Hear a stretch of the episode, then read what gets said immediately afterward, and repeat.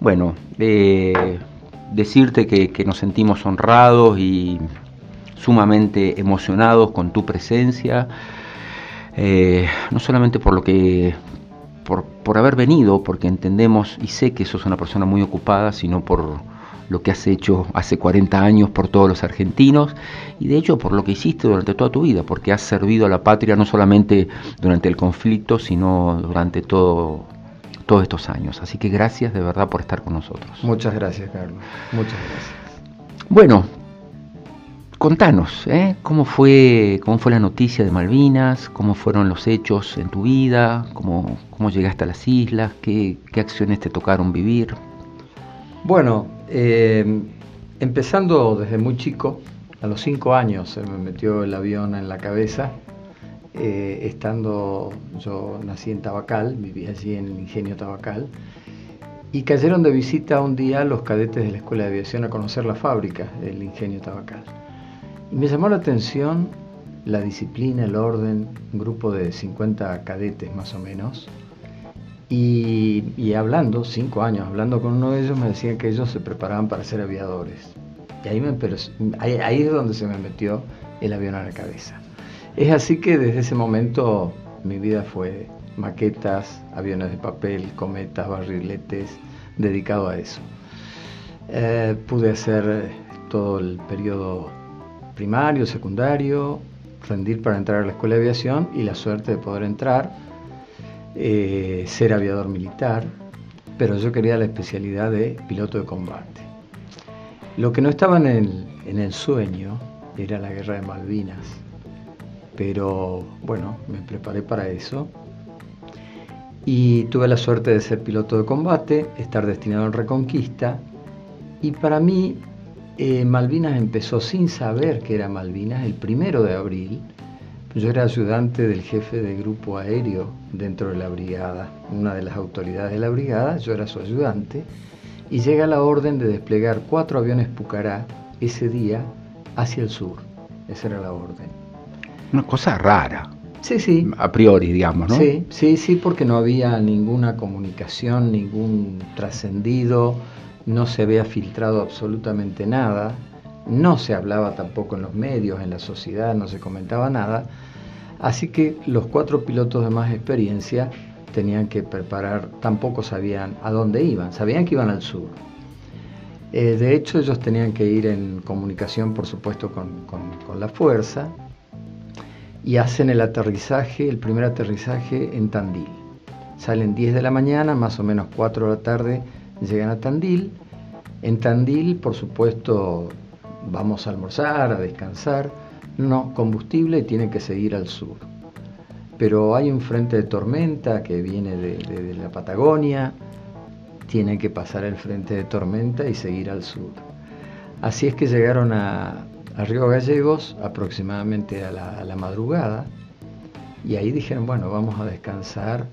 Descansaron un poquito y ya a las 8 de la mañana se sabía la toma de Malvinas. Ahí fue donde eh, la sorpresa dejó de ser sorpresa y por supuesto a los pilotos de, de inmediato salió un Hércules de Río Gallegos a Malvinas para tomar, terminar de tomar el aeropuerto, las instalaciones, así que de inmediato los pucará combustible y a seguir hasta Malvinas.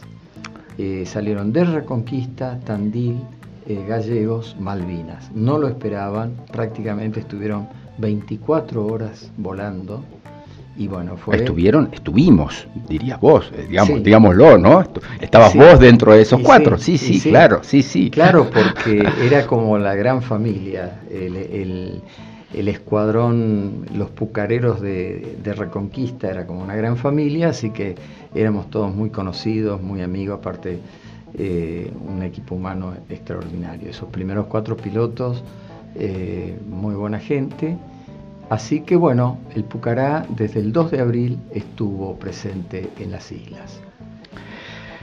Bueno, entiendo que durante todo el mes de abril, esto es bueno, de público conocimiento, fue una etapa, digamos, como de vigilia, de preparación, de esperar el enemigo, de, bueno, de buscar eh, ayer nos decía Castañeto, de buscar las mejores posiciones, de, tratar de prever qué es lo que iba a ser el, bueno, por dónde iba a venir el desembarco, tantas otras cosas que eran especulaciones, ¿no? ¿Cómo, cómo viviste, cómo viviste esa etapa?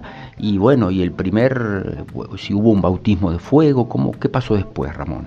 Bien, bueno, eh, nosotros teníamos eh, en las fuerzas, las tres, eh, normalmente ejercicios operativos anuales. La Argentina tenía hipótesis de conflicto, una de las hipótesis era Chile, la otra Brasil, y en esas hipótesis había planificaciones, un bibliorato que decía conflicto con Chile. Sacamos ese bibliorato y significaba que la Tercera Brigada Aérea Reconquista desplegaba en Puerto Santa Cruz.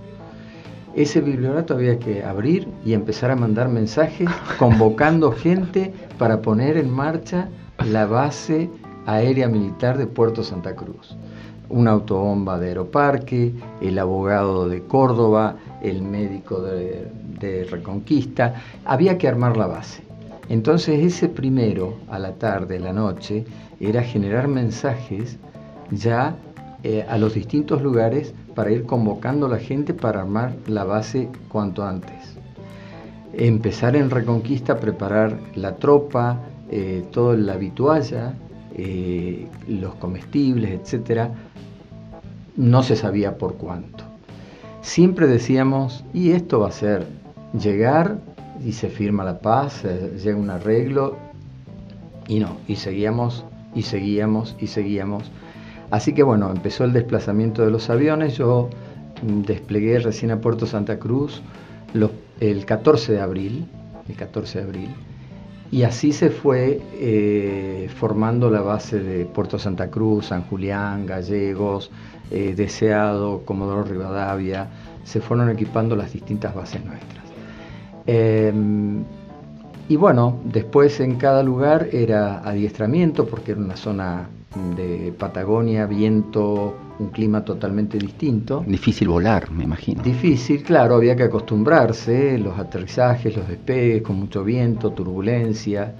Así que eh, ese periodo fue de mucho adiestramiento, de probar armamento, de hacer patrullajes en el mar, hasta que llega el primero de mayo.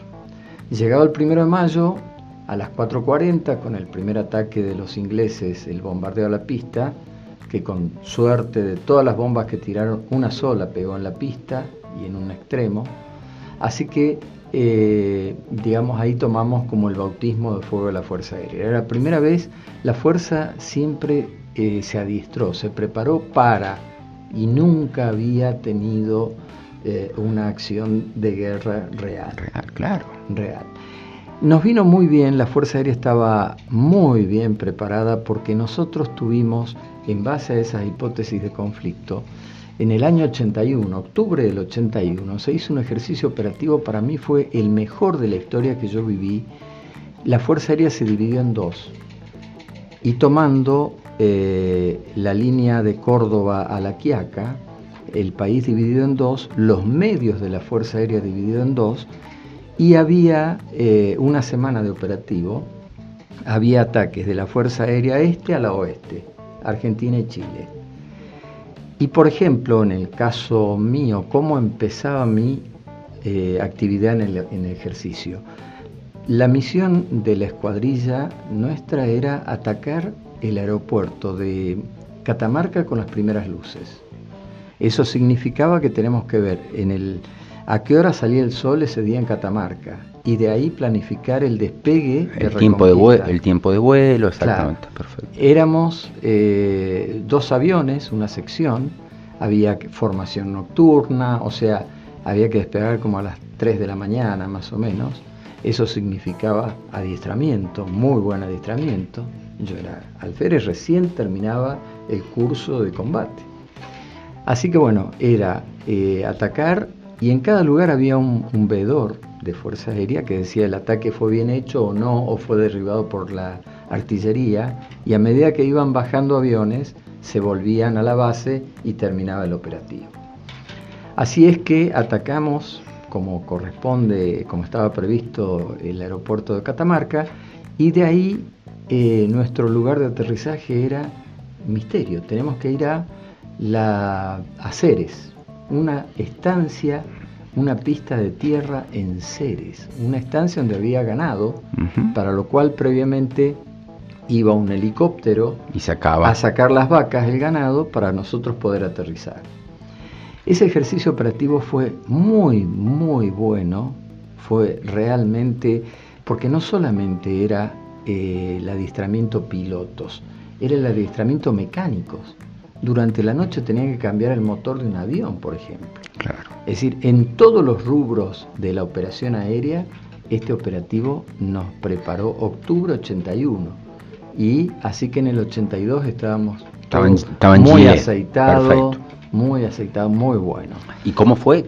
¿Qué pasó? Eh, bueno. bueno, el primero de mayo, cuando nos enteramos del ataque, en Puerto Santa Cruz eh, aterriza un Hércules que venía de la zona del conflicto y éramos todos los pilotos de cabeza al, al comandante a preguntarle, a sacarle qué es la guerra, qué es, cómo es el radar, las comunicaciones, funciona todo, anda todo. Y bueno, nos fuimos sacando toda esa intriga de saber lo que era una guerra, nos, estábamos metiendo en la guerra. Así que eh, nosotros tuvimos una formación humanística muy profunda en la Escuela de Aviación, años 76 hasta el 79 que egresé yo, una formación humanística muy profunda, yenta en el fondo, muy católica, muy patriota. Así que yo siempre digo que a nosotros nos permitió con chatarra enfrentar a los guerreros del mundo, por el amor a la patria que teníamos, por la fe que teníamos. Eso fue lo que nos alimentó con, la juventud, con el material tan dispar, este, nos permitió y aparte día a día ir aprendiendo e inventando cosas, descubriendo cosas, el vuelo rasante, eh, para evitar los radares. Eh, así que bueno, eh, fue una, una muestra de todo lo que se podía hacer cuando hay amor, cuando hay amor a la patria sobre todo. Tremendo. ¿Qué te genera hoy Malvinas, no? Este, Entiendo que, ustedes eran profesionales, que estaban llamados a cumplir un deber, que estaban trabajando lisa y llanamente eh, y que estuvieron ajenos a, las cuestiones políticas, ideológicas y, todo lo que todo lo que se dijo, se dice después de Malvinas. ¿no? Ustedes estaban ahí absolutamente comprometidos con una misión que cumplir.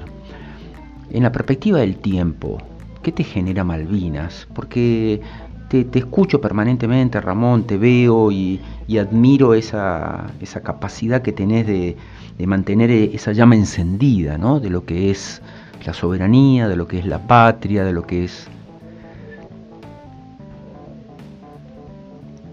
Decímelo vos, dale. Sí. Los valores, ¿qué te genera hoy Malvinas? Eh, bueno, casualmente eh, uno eh, llega a esta época y los llamados de colegios, de escuela, de medios, para contar la experiencia, para hablar de Malvinas, eh, uno trata de mantener la llama encendida, tratar de despertar vocaciones.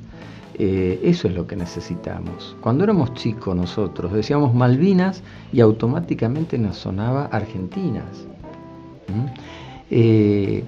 los símbolos patrios, volver, volver al origen, volver a lo que es cuando éramos chicos. La bandera, el día de la bandera, los días patrios, poner la bandera en casa, usar la escarapela.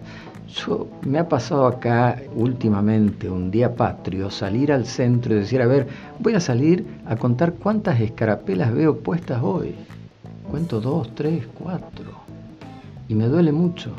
Entonces, yo lo que trato de hacer es ir a todos los colegios y escuelas que me llaman y les digo, traten de que Malvinas no sea solo el 2 de abril, que sea los 365 días del año. Y otro detalle más, el 14 de junio del 82 se firmó un cese de fuego. ¿Mm? Un cese de fuego, o sea, la guerra no terminó. Entonces hay que seguir eh, sumando voluntades, seguir sumando soldados, seguir sumando eh, nuevas generaciones que nos reemplacen a los viejos. Eh, Salta tiene la característica de un gran número de jóvenes que anualmente se incorporan a la Fuerza Aérea, como suboficiales, como oficiales, para ser mecánicos, para ser pilotos. Eh, acá en algún año hemos llegado a mandar 300 chicos a, la escuela de aviación a rendir y en Córdoba ese mismo año había 100 y la sede está allá en Córdoba y acá en Salta de Fuerza Aérea no tenemos ninguna unidad, no tenemos un incentivo de ver un avión, un helicóptero, no hay una base aérea, algo que sea para los chicos. Exactamente. Entonces está en uno seguir fomentando esto. Tengo una pregunta súper sensible, Ramón, y es la siguiente. Eh, a todas las personas, a todos aquellos argentinos que estuvieron, que pisaron las islas, que volaron las islas, se los llama comúnmente, popularmente, héroes de Malvinas. ¿Vos te consideras un héroe por haber estado en Malvinas? No, no. Yo soy un veterano de guerra de Malvinas y los militares decimos, cuando terminamos una acción, un trabajo, una tarea, la satisfacción del deber cumplido. Entonces, yo soy un veterano de guerra y que tengo la gran satisfacción de haber cumplido con el deber. Nosotros, particularmente en la Fuerza Aérea, consideramos héroes los 649 que dieron su vida, cumplieron con su juramento, defenderla hasta perder la vida. Ellos son héroes, con mayúsculas.